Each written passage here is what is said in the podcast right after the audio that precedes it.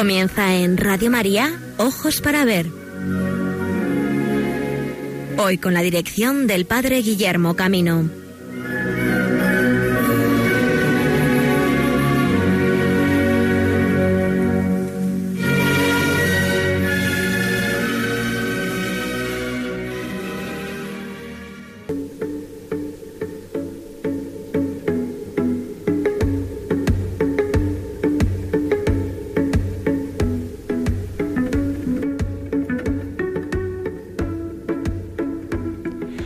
Días, amigos y amigas de Radio María. Bienvenidos a esta nueva edición de Ojos para Ver. Un saludo desde Valladolid, desde donde hoy realizamos este programa en el cual queremos acercaros al corazón de la ribera de la Arlanza. No es difícil suponer a dónde queremos dirigir nuestro viaje, a Lerma, para conocer la exposición Angeli, la nueva edición de las Edades del Hombre. Y lo vamos a hacer además guiados por una sabia experiencia que es la presencia de don Gonzalo Jiménez, secretario general de las Edades del Hombre, a quien agradecemos que a través de los micrófonos hoy nos pueda transmitir cómo surgió este proyecto, cómo se desarrolla, cuáles son sus intenciones y de un modo especial cuál es el mensaje que nos quiere transmitir este proyecto de evangelización que el patrimonio de la Iglesia en Castilla y León ha preparado para este año 2019.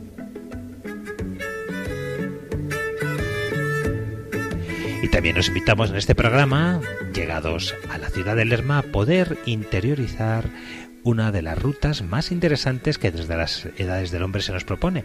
Es la ruta que se ha venido a llamar la ruta del silencio que nos acercará a Cubarrubias y a Santo Domingo de Silos. Es mucho para un día, pero bueno, al menos vamos a llegar hasta Santo Domingo de Silos para hacer un recorrido histórico, cultural, artístico de lo que esta magna abadía nos ofrece en este remanso de arte y espiritualidad que es la abadía de Santo Domingo de Silos.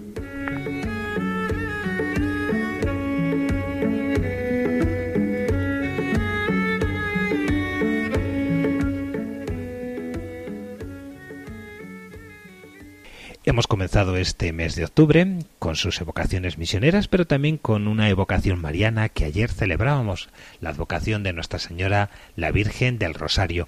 Caleruega, bien cerquita de Lerma, fue la cuna de Santo Domingo de Guzmán, el santo que, como reza la canción popular, fue quien nos lo dio, quien nos lo ha transmitido. Siguiendo la plegaria del Santo Padre Francisco, comenzamos hoy este programa unidos a tantas personas y comunidades que oran a nuestra Madre, la Virgen del Rosario, diciendo, Virgen del Rosario, Madre del Redentor, mujer de nuestra tierra, encumbrada por encima de los cielos, humilde sierva del Señor, proclamada Reina del mundo, desde lo profundo de nuestras miserias recurrimos a ti, con confianza de hijos, miramos tu rostro dulcísimo. Coronada con doce estrellas, tú nos llevas al misterio del Padre, tú resplandeces de Espíritu Santo, tú nos donas a tu niño divino Jesús nuestra esperanza, única salvación del mundo. Brindándonos tu rosario, tú nos invitas a contemplar su rostro, tú nos abres su corazón, abismo de alegría y de dolor, luz y de gloria, misterio del Dios Hijo, hecho hombre por nosotros. A tus pies, sobre las huellas de los santos, nos sentimos familia de Dios. Madre y modelo de la Iglesia, tú eres guía y sostén seguro. Haz que seamos un solo corazón y una sola alma, pueblo fuerte en camino hacia la patria del cielo. Te entregamos nuestras miserias, los tantos caminos de odio y de la sangre, las mil y antiguas nuevas pobrezas y sobre todo nuestro pecado. A ti nos encomendamos, Madre Misericordia, obténnos el perdón de Dios, ayúdanos a construir un mundo según tu corazón. Oh Rosario, bendito de María, cadena dulce que nos anuda a Dios, cadena de amor que nos hace hermanos, no te dejaremos jamás. En nuestras manos serás arma de paz y de perdón, estrella en nuestro camino. Madre que a domingo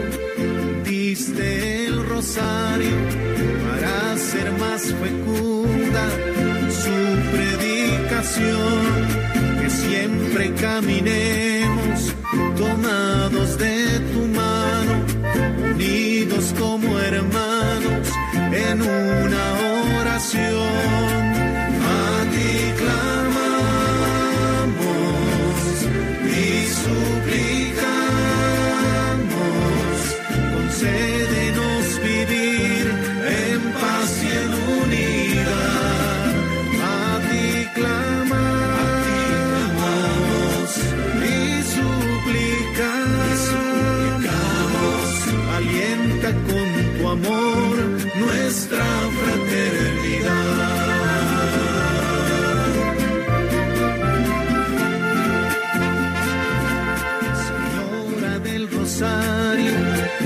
Instantes te pedimos, condúcenos a Cristo, Maestro y Salvador.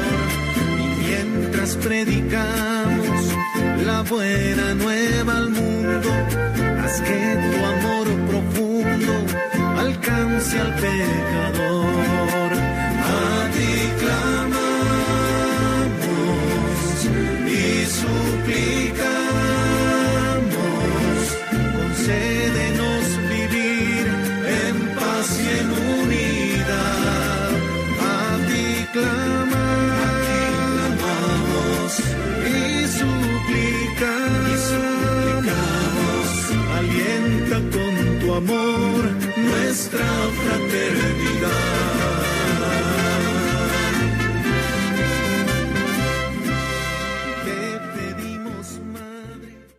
Y así con este recuerdo a nuestra Madre, la Virgen del Rosario, Nuestra Señora de los Ángeles, como le gustaba invocar San Francisco de Asís, nos trasladamos hasta Lerma, donde nos espera los micrófonos de Radio María, don Gonzalo Jiménez, secretario general de las Edades del Hombre.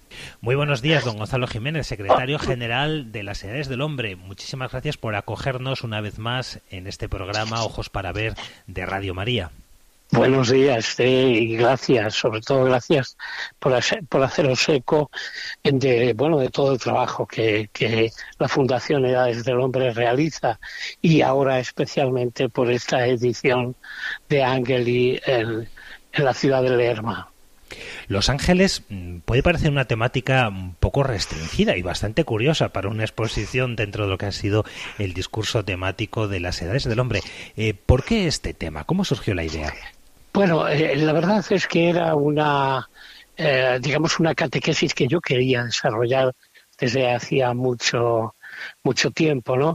Y bueno, y la ciudad de Lerma, en el fondo, pues, como tal, hoy ciudad histórica, eh, bueno, pues fue casi un milagro, ¿no? Casi fue la, intervención de un personaje que después fue polémico, pero que en aquel entonces cambió esa ciudad, la cuidó, la custodió en, un espacio de unos 25 años, creó cinco conventos, la colegiata de San Pedro, el palacio que hoy día es parador nacional, es decir, eh, entonces nos pareció que, que, bueno, que este podría ser el pretexto para desarrollar la catequesis sobre los ángeles que estábamos eh, deseando realizar. Una catequesis que yo creo que se muestra muy oportuna porque quizá en el diálogo interconfesional y a veces en la espiritualidad que viven muchas personas, eh, los ángeles, desde una espiritualidad cristiana, es un tema que necesita ser catequizado, ¿verdad? Para no confundir con otras visiones que muchas veces tienen que ver con, con otras confesiones no del todo eh, valores acertados. Ya te digo que nosotros teníamos muchísima ilusión por abordar esto, sobre todo por eso, porque es una realidad cercana incluso al, mundo no creyente. Y, al mismo tiempo estaba necesitado de, digamos, de, explicación, de exposición, o, al menos de exposición eh, sistemática para que no hubiera eh, ese tipo de, de, confusiones y terrores. ¿no? Este fue, eh, la verdad, eh, la, la razón de abordar ese tema. A la vez nos podría parecer que este repertorio, este repertorio, el repertorio sobre Los Ángeles, que por un lado a los niños les resulta muy cercano, por lo menos es la experiencia que yo he tenido cuando lo hemos visitado con un grupo de, adolescentes o incluso de jóvenes. La gente tiene experiencia del mundo de Los Ángeles, es verdad. Y te diría, este repertorio temático, que en principio podría parecer un poco restringido, sin embargo nos sorprende la exposición, porque despliega un amplísimo eh, mensaje dividido en, varios capítulos. ¿Nos lo podrías concretar? Sí, bueno, hay que decir desde el principio que la iconografía sobre los ángeles eh, en la tradición cristiana, concretamente en Castilla y León, es, es amplísima, amplísima y bellísima. más de lo que nos podríamos imaginar. Solo en la iglesia eh, que, que, bueno, que, acoge la exposición en San Pedro, en los capiteles eh, de, de, todas las columnas de la iglesia hay al menos 120, 130 ángeles, que están prácticamente ocultos, pero que sin embargo están presentes. Por eso digo que es una. Eh, el tema necesitaba de explicación, el tema necesitaba de, de, de, hacerlo, hacer patente lo que yo creo que estaba latente y está latente en el corazón de mucha gente, que es nuestra cercanía a los ángeles, ¿no? Por eso eh, lo que hicimos fue estructurarlo en, cinco capítulos, siempre que tienen, tienen un poco de o, tienen un poco una estructura similar al, tratamiento de otros temas. Abordamos, abordamos eh, evidentemente el ángel en el Antiguo Testamento o los ángeles en el Antiguo Testamento,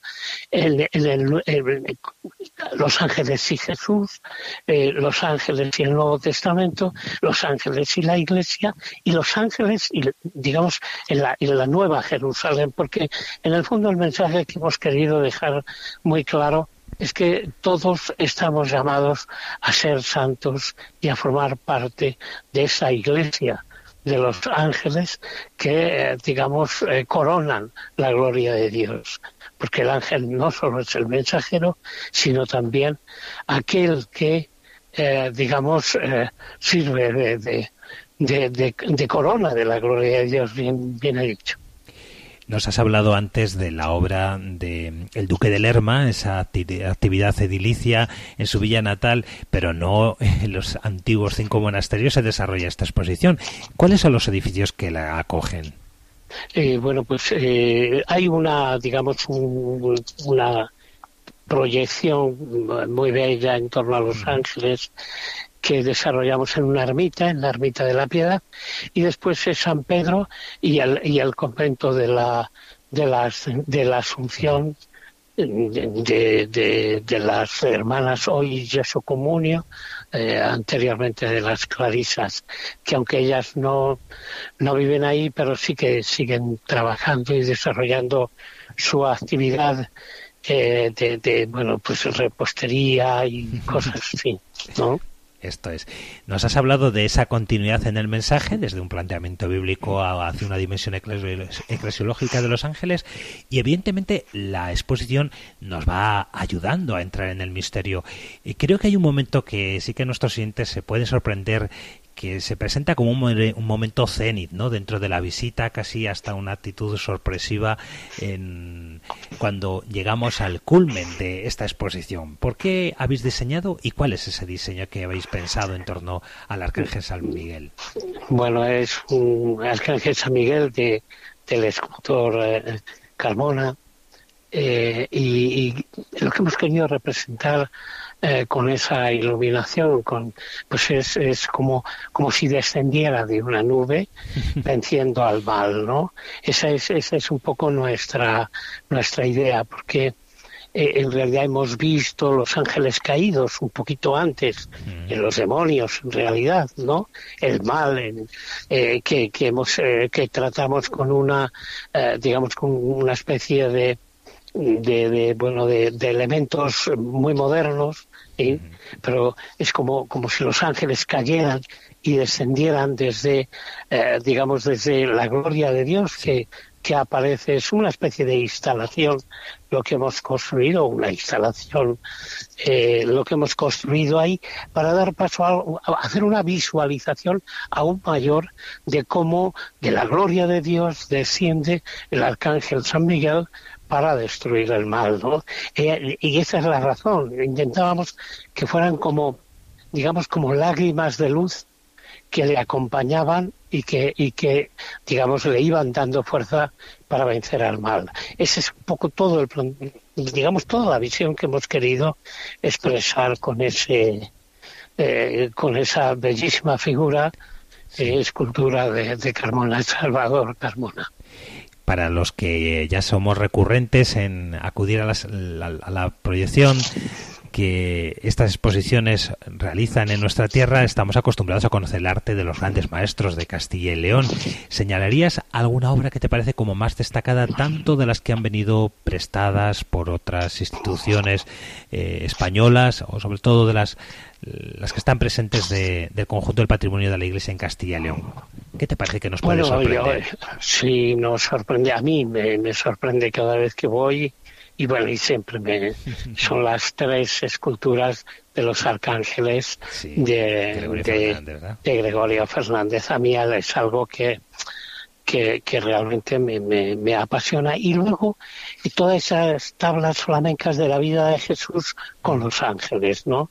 Eh, esas son dos, dos zonas que, que, que son bellísimas y que todas provienen, eh, todas provienen de nuestro patrimonio castellano-leonés.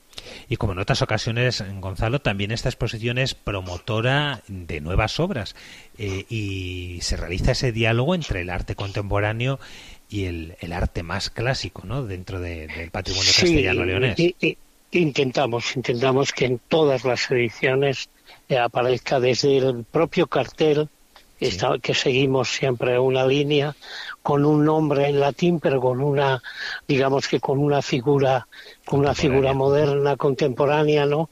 hasta, pues, no sé, José Luis Sánchez, eh, Luis Mayo, hay, hay muchísimos autores, eh, Consuelo de la Cuadra, de cuadra, me es.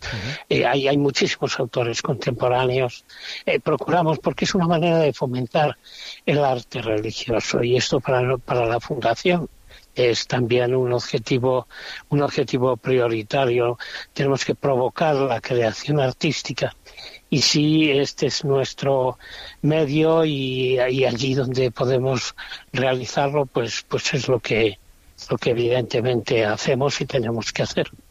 Y como en otras ocasiones, también esta exposición está sirviendo de un elemento de promoción de la cultura de esta comarca, en este caso la comarca de la Ranza, una comarca conocida por algunos de los hitos culturales que seguramente nuestros oyentes puedan haber tenido noticia desde Santo Domingo de Silos, eh, la prolija presencia de sus bodegas y también algunos eh, puntos de interés cultural, como pueden ser Covarrubias, entre otros. ¿no? ¿Cuáles serían las eh. actividades y rutas que se han diseñado para ensanchar eh, la presencia de las edades Yangeli? Hemos, hemos, hemos digamos, desarrollado fundamentalmente dos rutas. Una ruta que llamamos del silencio, que es Covarrubias y Silos. En Covarrubias, que es lo que se llama normalmente el triángulo de la Ranza, que, que en, en lo que hemos hecho es eh, renovar el museo, hacer un museo nuevo en realidad. Y, eh, Covarrubias tiene una riqueza impresionante en arte y, y, bueno, y hemos hecho un museo nuevo que es muy atractivo, está recibiendo muchísimas visitas y el paso siguiente es Silos. Lógicamente, Silos no, no, no tiene nada que, es decir, Silos lo tiene todo, ¿no? Porque Silos lo tiene todo, pero nos quiso hacer un pequeño complemento con algo también muy delicado como, como es una exposición de Antonio López, pero distinta de la que quizá habitualmente estamos eh, estamos más, eh, más, más llamados a, a, creer o a ver, ¿no? Esta es solamente flores, eh, cabezas de, de, niños, cabezas de ángeles, es decir, es una exposición, digamos, donde la ternura la cercanía en el corazón está presente, ¿no? Y bueno, esa es una de las rutas que nosotros, quizás es la ruta además que más que más se está realizando. La otra lo llamamos las catedrales, eh, bueno, rurales, las catedrales del campo, porque hay un conjunto de iglesias en torno a Lerma que son impresionantes. Mamú, Santa María del Camino, Pampliega, es decir, son cinco o seis eh, cinco o seis eh, iglesias que, que son como, como catedrales y que contienen también eh, muchísima riqueza eh, escultórica y sobre todo muchísima, acumulan muchísima experiencia de la fe de un pueblo, ¿no? Porque en el fondo, ¿qué es lo que buscamos? Buscamos mostrar cómo la fe ha sido capaz de crear esas grandes catedrales en medio de, en medio de, del campo, en medio prácticamente de, la nada, ¿no? En pequeños pueblecitos, hoy mucho más pequeños, pero que entonces también eran pequeños, ¿no? Don Gonzalo, ya que tenemos la suerte de tenerte hoy en nuestros micrófonos casi ya desde la anterior edición, eh, queríamos, bueno, pues en primer lugar felicitarte por la confianza que los obispos de Castilla y León han depositado en tu trabajo para continuarlo realizando como secretario general. Y, bueno, pues valorar un poco qué te parece que ha sido este año de actividad de, de la Fundación Las Edades del Hombre, los proyectos que tenéis de inmediato, aquello en lo que estáis trabajando, porque no solamente pues Las Edades del Hombre es la edición de su exposición, sino sobre todo un trabajo continuado en su sede y a las personas que formáis el equipo. Sí, me alegra, me alegra que me preguntes porque, claro, lo más conocido de la Fundación, evidentemente, son las ediciones, ¿no? Pero la Fundación trabaja en muchos ámbitos más. Eh, estamos creando uno de los proyectos, yo creo que más más importantes que es la creación de un centro de documentación digital de todo el patrimonio religioso de Castilla y León. Esto es algo yo creo que muy muy novedoso y muy primero.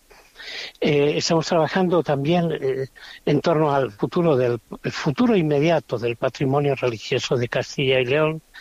Eh, hemos creado, creamos ya hace unos años un departamento que se llama ERA, en el que abordamos los, en realidad los conventos que van quedando vacíos y, buscamos nuevos usos que hagan posible que el bien permanezca por encima de, de bueno pues de, las personas no que en un momento u otro los hemos o los han habitado no hay hay un conjunto de actividades pues muy amplio hacemos otras hacemos museos hemos inaugurado un museo de febrería en, en, Segovia, hicimos el Museo del Retablo en Burgos, eh, hemos hecho este museo en Covarrubias.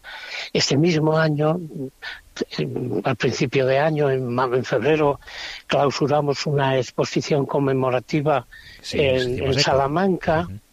Eh, hicimos una exposición con el Cabildo de, de Cádiz en Cádiz que, que también ha tenido una duración muy larga. Es decir, a lo largo de este año, de este año 2019, bueno, y lo que fue el final del 2020, pues yo creo que, que 500, 600 mil personas en las distintas exposiciones han visto nuestro, nuestro trabajo y en el fondo nuestro empeño por hacer presente los valores que han dado origen a, nuestro patrimonio religioso.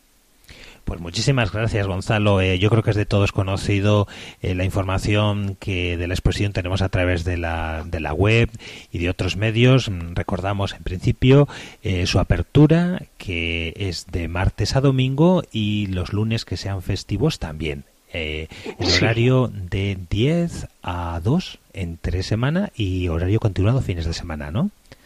Muy bien, sí, sí. bueno, pues amigos, invitaros a que os sintáis acogidos por la Iglesia de Castilla y León, las personas que allí os acompañarán y el servicio de audioguía, ¿verdad? Que es un servicio, yo creo que muy interesante. Para nosotros muy bueno, porque este tipo de exposiciones necesita eh, de una guía, necesita de un de alguien que camine a nuestro lado. Sí, y de verdad que son personas fabulosas. ¿eh? Yo todavía hace unos días un, grupo de adolescentes con sus dificultades de atención y sin embargo entraron muy bien ¿eh? por, por el talante de, las personas que nos acompañaron. y el, tema, es muy agradable, es muy, es muy bonito. Hemos trabajado, claro, todo el material didáctico, unas guías también, eh, tanto para los más pequeños como para los más mocetes. Intentamos que, que que sean los jóvenes los que los que un día tomen el relevo de esta conservación de nuestras señas de identidad, porque en el fondo yo lo repito muchísimas veces, cada obra de arte, por muy maluta que nos parezca, es el resultado de, de, la experiencia religiosa de un contexto histórico y cultural de un pueblo en un momento determinado. Todo eso, todo eso es lo que condensa cualquiera de las obras de arte que, que, nosotros exponemos y que tenemos en todos nuestros pueblos, nuestras iglesias o en las grandes catedrales. Muy bien, don Gonzalo Jiménez, pues muchísimas gracias por tu presencia de nuevo en estos micrófonos, eh, felicitaros a todo el equipo y animar a nuestros oyentes, sabiendo que además los martes y los jueves se da una cierta facilidad, ¿no?, para que los grupos de escolares puedan acceder, ¿verdad? Eh, sí, de manera gratuita, tanto en la entrada como en el material que se les facilita. Pues perfecto. Muy buena idea, muchas felicidades. Gracias, gracias a vosotros, gracias a ti y buenos días a todos. Buenos días.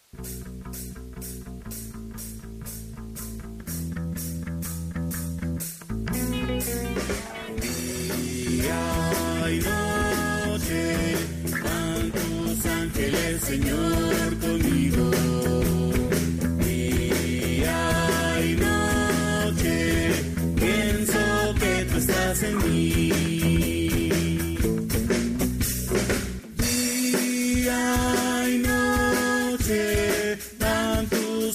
Señor, conmigo. Día y noche pienso que tú estás en mí.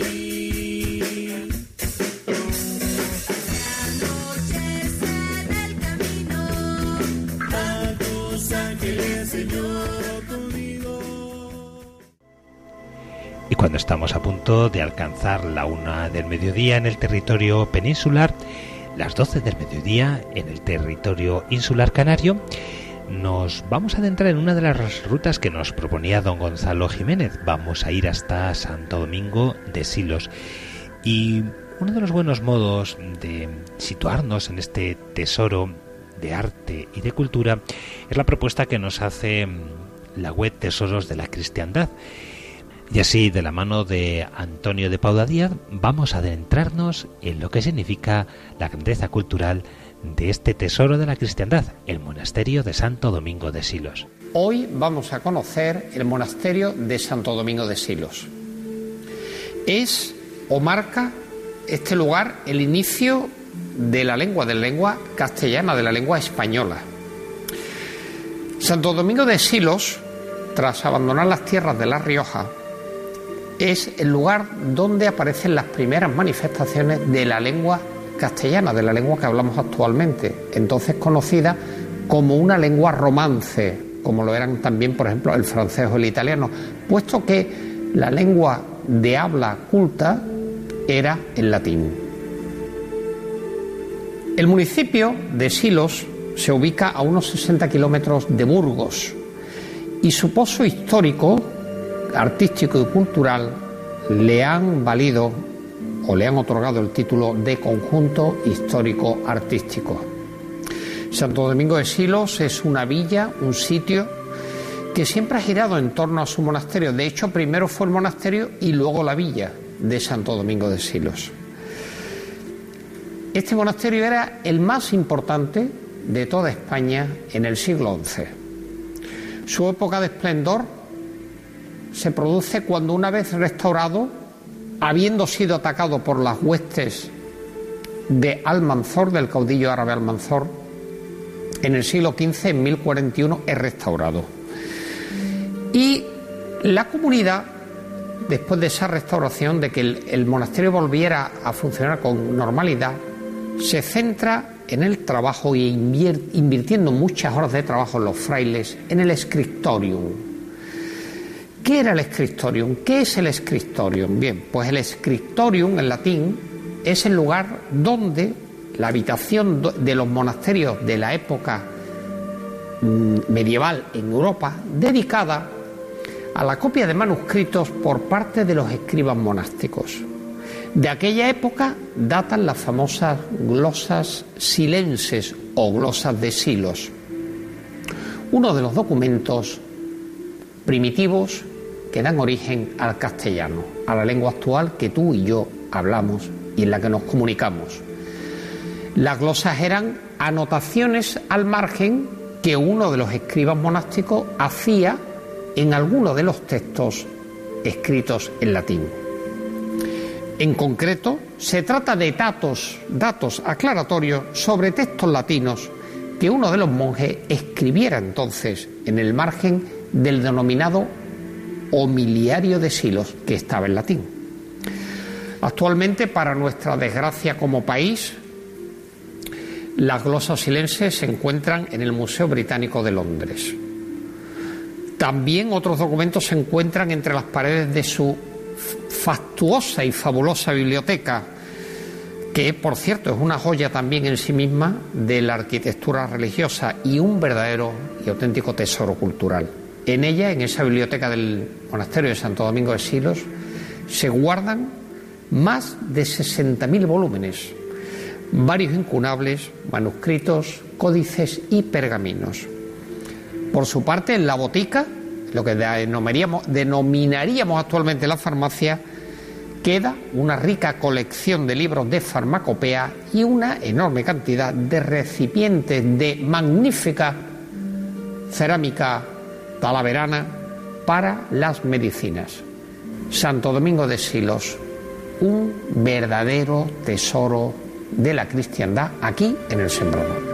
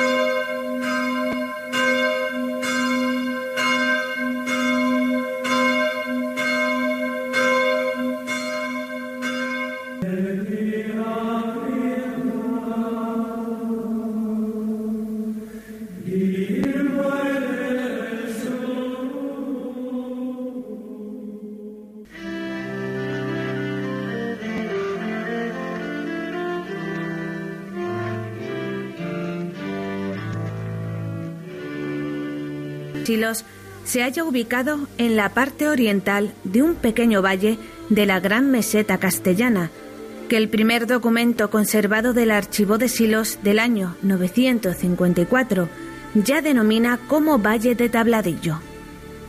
La vida del hombre en Silos y en su comarca se remonta a tiempos prehistóricos, conocida hoy en día gracias a una serie de excavaciones arqueológicas. Santo Domingo de Silos se sitúa a unos 50 kilómetros al sureste de Burgos. El tramo final de la carretera que hasta allí conduce está salpicada de curvas y grandes masas rocosas laterales que adoptan formas fantásticas, como presagiando el lugar al que nos dirigimos. El río Mataviejas, tan inquietante en su nombre como sus consecutivas hoces, nos acompaña hasta el pequeño valle burgalés de Tabladillo.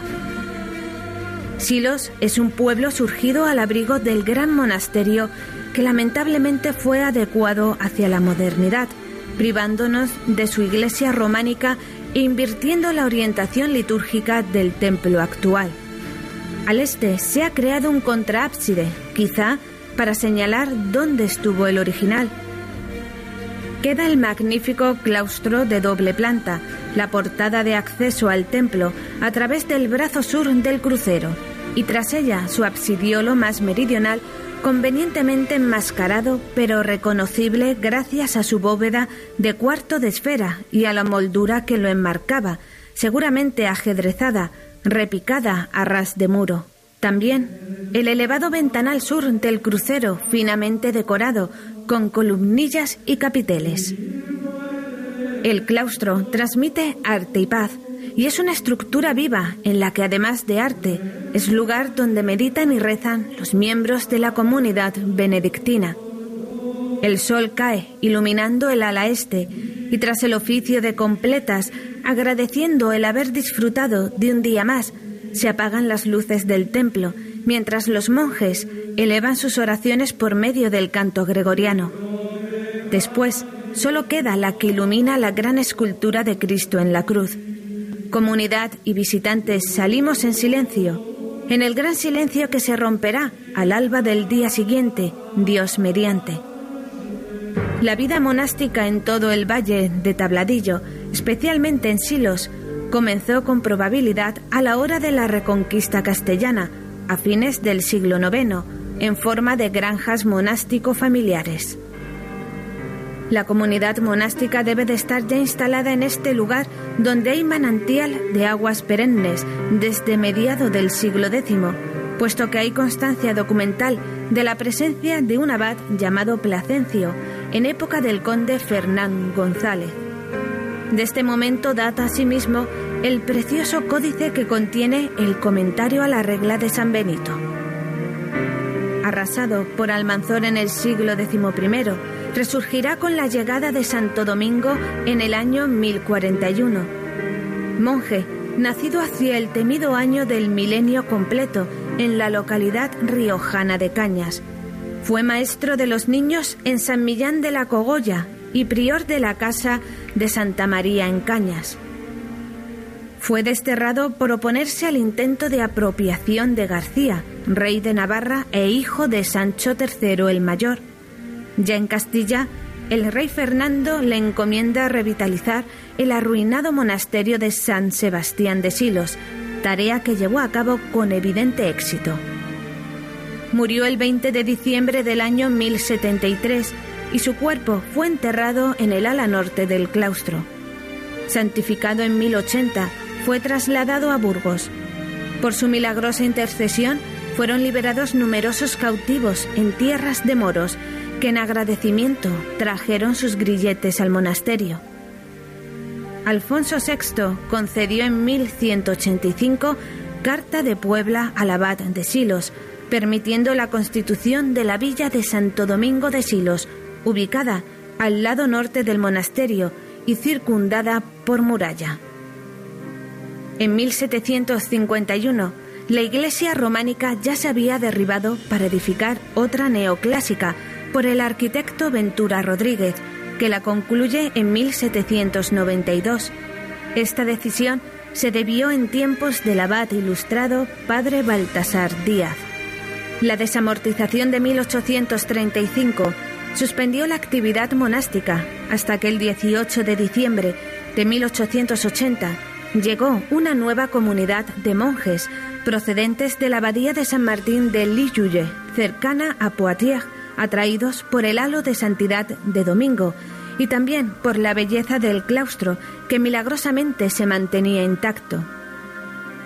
Saliendo del recinto amurallado hacia el sur por el arco de San Juan y siguiendo el Via Crucis, se llega a la ermita del Camino, de aspecto neorrománico, lugar desde el que las vistas de Silos son magníficas. Entre el monasterio y el arco de San Juan hallamos el mencionado manantial de aguas perennes que alimenta el lavadero y vemos salir del recinto cabrilleando sus aguas junto al referido arco.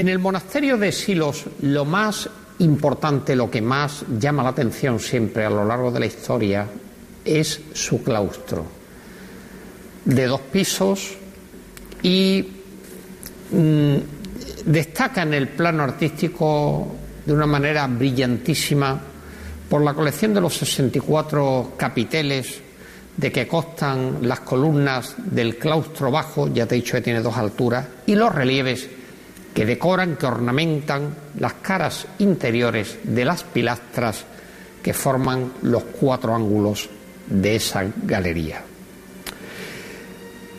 Relieves, por ejemplo, como los de la Ascensión y Pentecostés, también el sepulcro y el descendimiento de nuestro Señor, de igual manera la duda de Santo Tomás o los discípulos de Maús, o la Anunciación de María y el árbol de Jesé, todos esos relieves son dignos de admiración. La biblioteca, te hablaba al principio, con miles de ejemplares.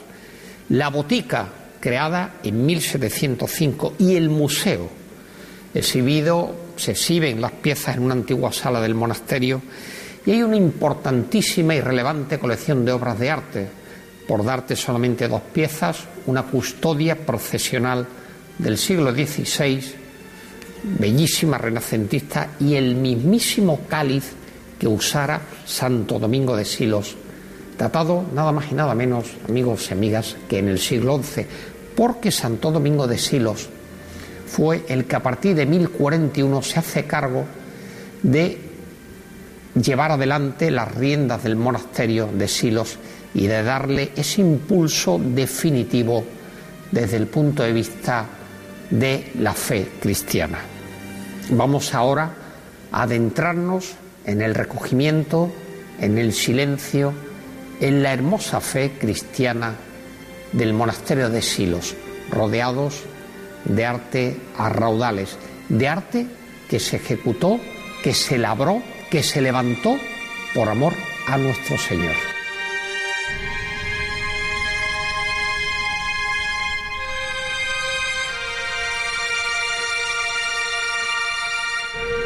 El claustro de Silos, sin duda lo más valioso del monasterio, cuyas dependencias son utilizadas también como hospedería para el viajero deseoso de paz contemplativa, es de doble planta, siendo la inferior la más antigua y la de mayor mérito.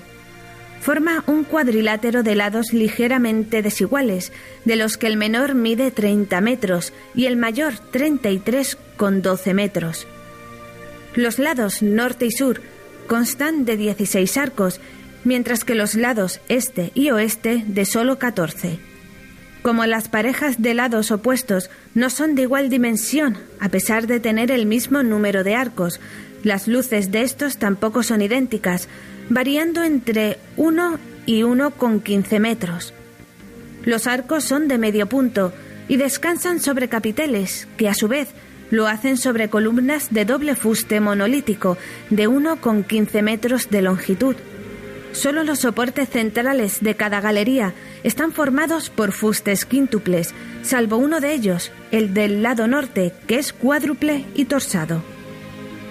Toda la arquería va montada sobre un podio corrido con una abertura para acceder al jardín interior. El claustro inferior debió levantarse entre la segunda mitad del siglo XI y primera del XII, mientras que el claustro superior se construyó en los últimos años de ese mismo siglo. En el inferior se perciben claramente dos fases de ejecución. Durante la primera, que corresponde a las últimas décadas del siglo XI, se llevaron a cabo las galerías norte y este, la segunda se desarrolló en el siguiente siglo y en ella se ejecutaron las galerías sur y oeste. Cada fase refleja una forma de hacer y un estilo diferentes atribuibles a dos maestros distintos que emplearon sus propios talleres. Como rasgos diferenciadores, los fustes de las columnas de la primera etapa están más separados y presentan mayor énfasis, y las tallas son de poco relieve y escaso movimiento. Las figuras del segundo taller son más realistas y poseen mayor volumen. Al primer maestro serían asignables seis de los relieves con las siguientes escenas. Ángulo sudeste, la ascensión y Pentecostés. Ángulo noreste, el sepulcro y el descendimiento. Ángulo noroeste, los discípulos de Maús y la duda de Santo Tomás. El segundo maestro sería el autor de los dos relieves restantes, ángulo sudoeste, la Anunciación a María y el árbol de Jesé. Este segundo maestro, que realizó los últimos machones, posiblemente procediese de Galicia, ya que la coronación y anunciación de María están tratados al modo de Santiago de Compostela, con mucha abundancia de plegados y con los cabellos acaracolados, similar al profeta Daniel que aparece en las jambas de Santiago de Compostela. Los capiteles y en especial los del segundo artista son obras maestras de la iconografía románica y lo que más admira y llama la atención de todo el claustro. Sus temas son muy variados, desde los que representan escenas bíblicas o evangélicas hasta los figurativos de animales quiméricos, grifos, leones, arpías, centauros, aves fabulosas y toda clase de elementos vegetales. En una antigua sala del monasterio se exhibe una importante colección de obras de arte relacionadas con el propio cenobio, que incluye pintura, orfebrería, escultura y esmaltes, entre otras cosas. Cabría destacar una custodia procesional del siglo XVI, el cáliz que utilizaba Santo Domingo de Silos del siglo XI, o el tímpano de una de las puertas de la primitiva iglesia románica, que se rescató de entre la cimentación de la actual iglesia neoclásica. En la sociedad actual, muchos creyentes sienten la asfixia de un mundo cerrado en lo visible. Por eso, buscan un clima de paz que les ayude a adentrarse en el misterio de Dios y lo buscan junto a una comunidad orante donde puedan compartir el diálogo con Dios en un ambiente de serena armonía. Esto vale también para quienes, sin sentirse ligados a los valores cristianos y religiosos en general, se acogen al remanso de un monasterio. El hombre, tan inmerso hoy en el ruido y la prisa, necesita silencio, tiempo para la reflexión, vida interior y paz. La hospedería es parte del mismo monasterio, tanto en sentido material como espiritual. Por tanto, el huésped que es admitido en ella participa en el modo y medida establecidos del clima espiritual de la comunidad para conservar el mutuo respeto. Los huéspedes deben cuidar, no interferir en la vida de comunidad. Es una casa de oración, reflexión, silencio y recogimiento que intenta favorecer el encuentro consigo mismo, con Dios y con el prójimo. Como está sujeta a las normas de clausura del monasterio, Solo se admiten caballeros. No es un restaurante ni una casa de descanso, ni el punto de partida para hacer turismo. Para finalizar, así nos saludan los monjes benedictinos. Los monjes de Silos queremos hacernos presentes en el amplio mundo de la red y de alguna forma dar a conocer lo que Silos es y significa. Son muchas las personas que se sirven de ella para ponerse en contacto con nosotros y solicitar nuestras oraciones en sus momentos de dificultad. Los monjes llevamos esas peticiones a nuestra oración comunitaria, confiando en el Señor Jesús y en la comunión de los santos, por la cual todos somos hermanos. La vida del monje quiere ser precisamente eso, una plasmación de la fraternidad universal. Venidos de diferentes lugares, edades y condiciones sociales, Queremos formar una verdadera familia que reza y trabaja en unidad, llevando en nuestro corazón las angustias, los anhelos y las esperanzas de todos los hombres. El monje es aquel que separado de todos está unido a todos, decía ya en el siglo IV Evagrio Póntico. Avanzamos, en expresión de San Benito, por el camino del Evangelio, con el deseo de que todos los hombres caminen a la luz de Cristo, con nuestras miserias y pecados, pero también con nuestra ilusión. Queremos no anteponer nada al amor de Cristo, en frase también de San Benito, a fin de que Dios sea en todo glorificado. No quiero dejar pasar por alto en este último tramo de Tesoros de la Cristiandad un lugar muy importante para todos, no solamente para los frailes del monasterio de Santo Domingo de Silos, que allí siguen tras siglos de amor a nuestro, Señor, de devoción, de entrega al prójimo a través de la oración y del trabajo cotidiano, del estudio también, sino también a ti y a mí, a cualquiera que quiera ir allí a hospedarse, porque también tiene una hospedería, la famosísima hospedería del monasterio de Santo Domingo de Silos.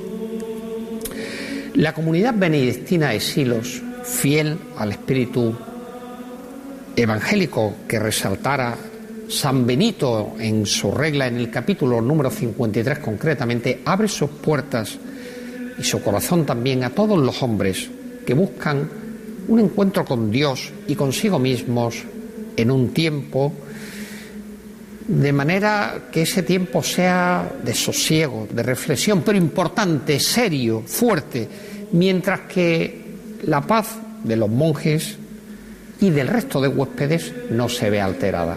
Es un lugar para ir a encontrarse con uno mismo y también con Dios, ¿por qué no? Pero mira, no es un restaurante. Santo Domingo de Silos no es una casa de descanso, ni es el punto de partida para hacer turismo, no. Santo Domingo de Silos, el monasterio, la hospedería es una casa de oración, es un lugar para la reflexión, es un sitio para el silencio, para el recogimiento que intenta favorecer, vuelvo a repetirte una vez más, el encuentro con Dios, el encuentro con el prójimo y el encuentro con uno mismo.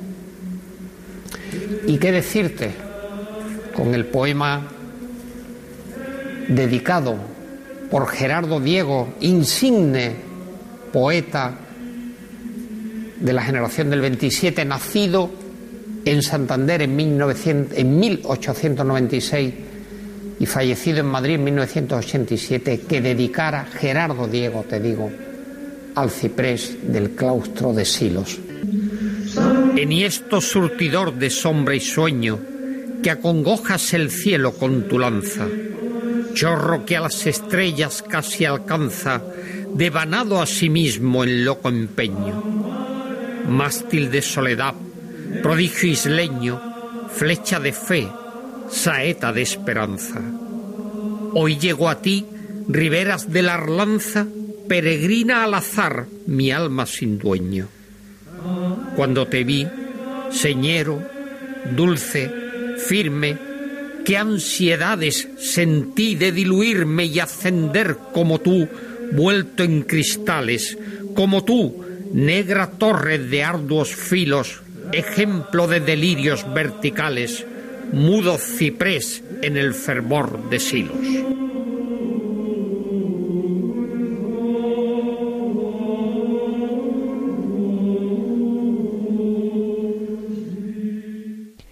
Con esta melodía silense llegamos al final de este programa Ojos para Ver que hoy hemos hecho desde Valladolid guiando el recorrido que nos propone la edición de las edades del hombre Angeli Lerma. Que vivamos un venturoso mes misionero.